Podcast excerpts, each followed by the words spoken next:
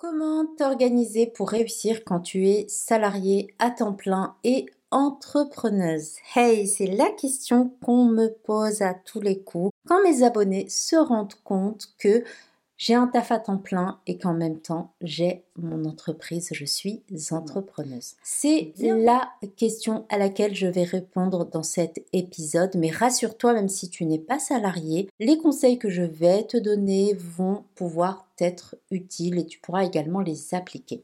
Bienvenue dans ce nouvel épisode du podcast Brillante Entrepreneuse, la capsule qui te livre les outils pour gagner du temps et vendre, mais pas n'importe comment.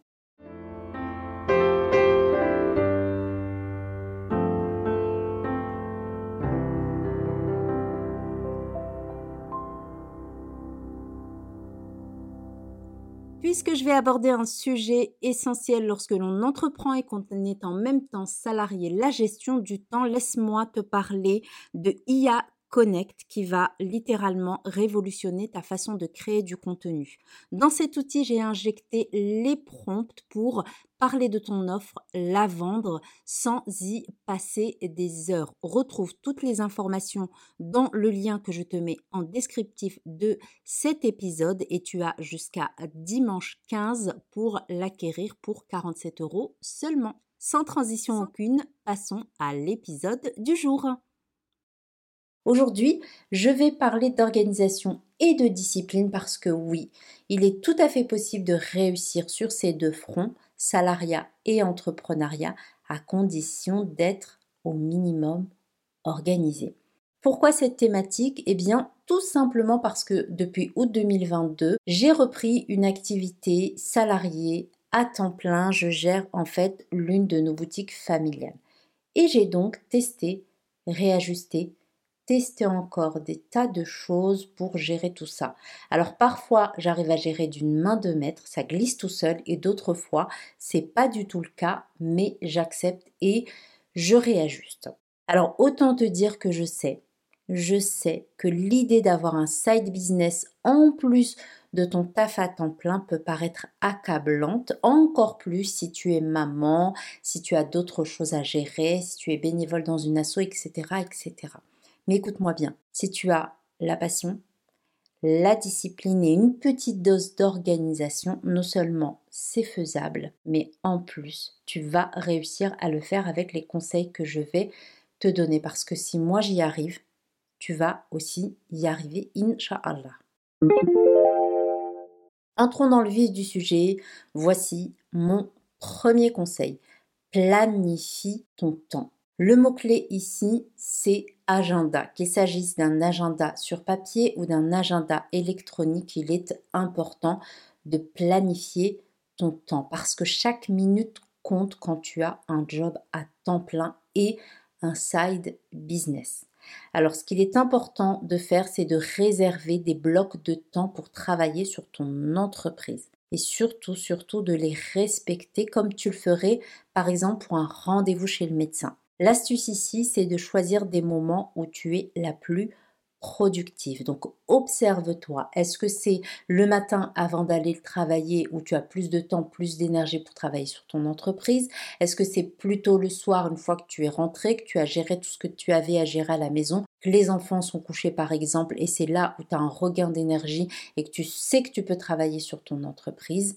Le plus important à retenir, c'est qu'il est vraiment indispensable de planifier tout ça en fonction de ton temps, de ton niveau d'énergie, etc. Et là, je vais juste ouvrir une petite parenthèse, c'est que dans la planification, il est indispensable de planifier aussi le temps que tu veux t'accorder à toi-même pour prendre soin de toi, pour souffler, etc.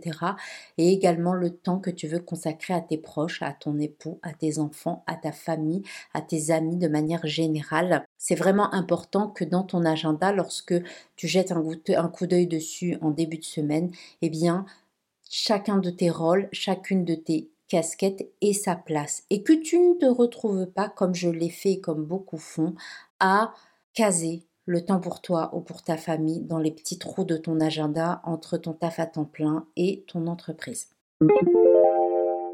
Deuxième conseil, priorise tes tâches. Toutes les tâches ne sont pas créées égales. Il y a certaines qui sont hyper importantes, qui sont indispensables, et d'autres qui le sont moins ou qui ne le sont pas du tout. Certaines vont vraiment faire avancer ton business, tandis que d'autres sont moins urgentes. L'astuce à ce niveau-là, c'est de réussir à déterminer ce qui est important de ce qui ne l'est pas, ce qui est urgent de ce qui ne l'est pas. Et pour ça, il y a une méthode qui peut être très utile, c'est la méthode Eisenhower. Concentre-toi sur les tâches importantes qui vont te rapprocher de tes objectifs. Et la matrice Eisenhower, c'est un, grand carré coupé en quatre petites cases et chaque case te sert à trier ce que tu dois faire.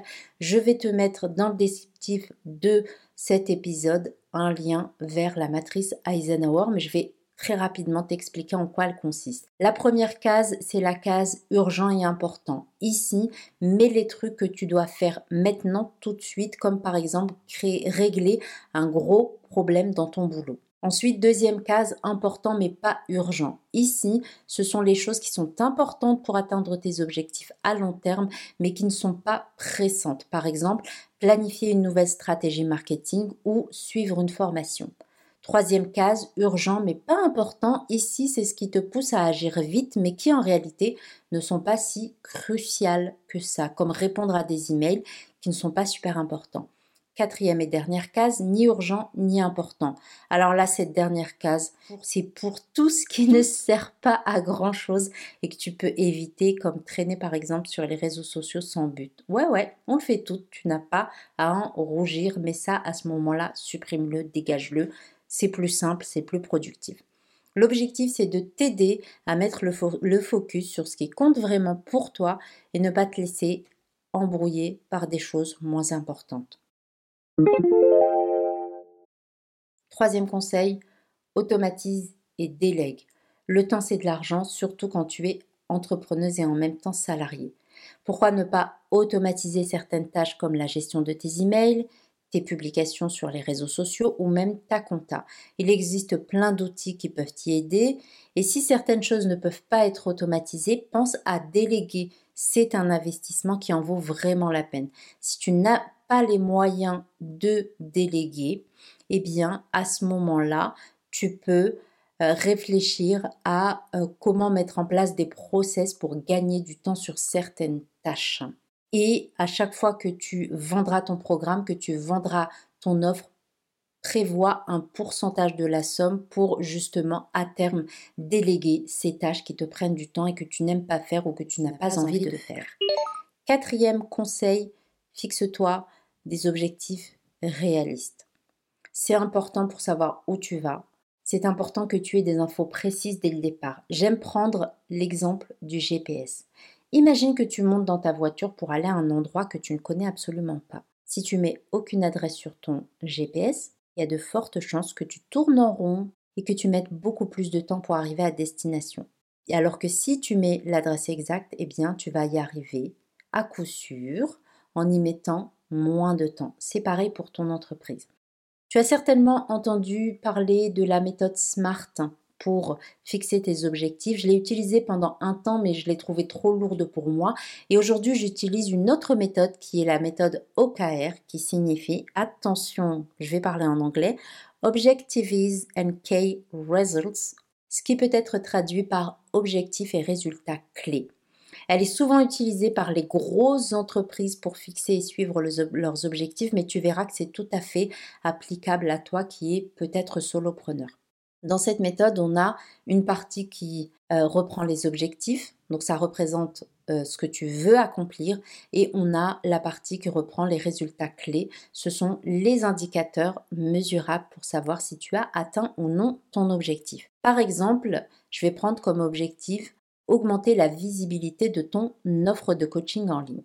Les résultats clés peuvent être obtenir 500 nouveaux abonnés qualifiés sur Instagram d'ici la fin du trimestre.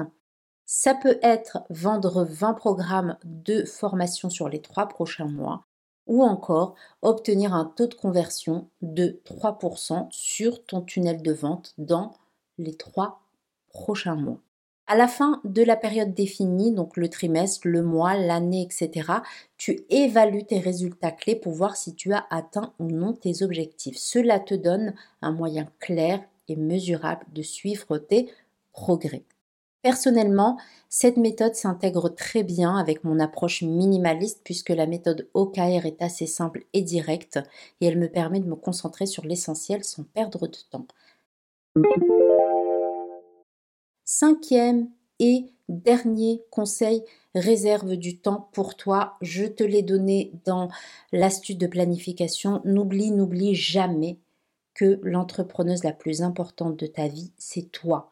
Prends du temps pour te reposer, pour t'occuper de toi et passer des moments avec tes proches pour faire des choses qui sont ressourçantes, qui sont régénératrices. Alors, quand tu planifies tes tâches dans ton agenda, reprends le conseil numéro 1, eh bien planifie en priorité, avant même de caser les autres choses, du temps pour toi et pour tes proches. Ne fais pas l'erreur de caser ces temps importants dans les trous vides de ton agenda. Alors voilà les 5 conseils simples à appliquer qui te donneront non seulement la structure dont tu as besoin, mais aussi la tranquillité d'esprit pour équilibrer ton travail à temps plein et ton side business je finis avec ma petite faveur habituelle. Prends une capture de cet épisode et partage-la en story Instagram en me taguant brillante. Je repartagerai avec très grand plaisir ta story. Pourquoi c'est important? Tu me donnes de la force pour faire voyager mon message et impacter. De ton côté, tu permets à d'autres personnes d'évoluer grâce à mon contenu. Je t'en remercie par avance. C'est important pour moi de montrer soutien et puis ça me donne aussi de la force de continuer de te proposer encore plus d'épisodes. Alors ose et sois brillante parce que je sais que tu en es capable. À très bientôt pour un nouvel épisode. Et si cet épisode t'a plu, note-le dans ton appli d'écoute préféré.